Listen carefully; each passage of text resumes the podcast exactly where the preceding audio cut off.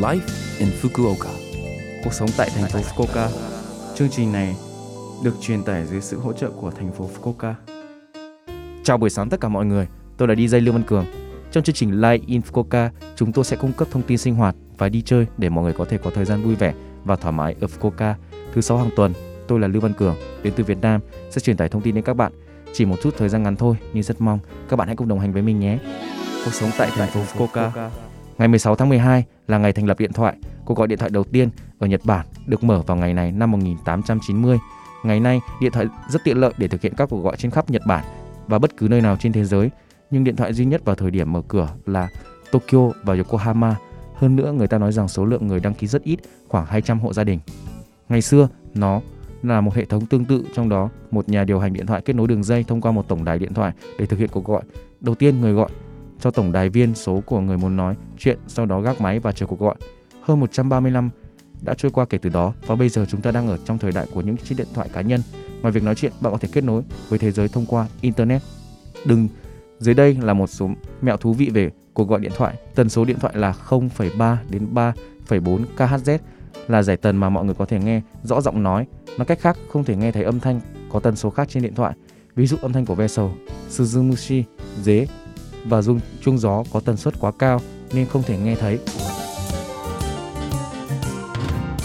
Cuộc sống tại thành phố Fukuoka Lần này là thông báo từ Quỹ giao lưu quốc tế Fukuoka Yokatopia.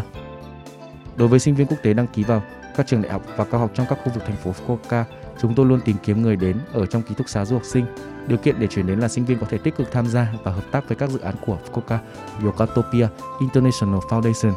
Thời gian lưu trú là 2 năm kể từ ngày cho thuê cũng có thể chuyển đến ở một mình trong đợt tuyển dụng này. Để biết thêm thông tin như yêu cầu ứng tuyển, vui lòng xem trang web của Fukuoka Yokatopia International Foundation hoặc liên hệ với chúng tôi qua email dorm at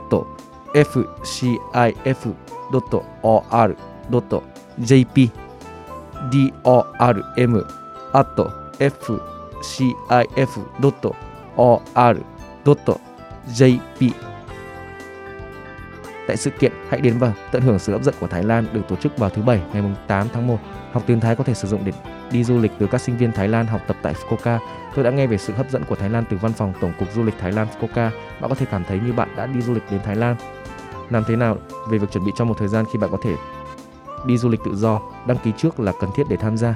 Vui lòng kiểm tra trang web của Fukuoka Yokotofia International Foundation để biết thêm chi tiết như cách đăng ký. Nếu bạn thích Thái Lan hoặc muốn đến Thái Lan vào một ngày nào đó, hãy đồng hành cùng chúng tôi.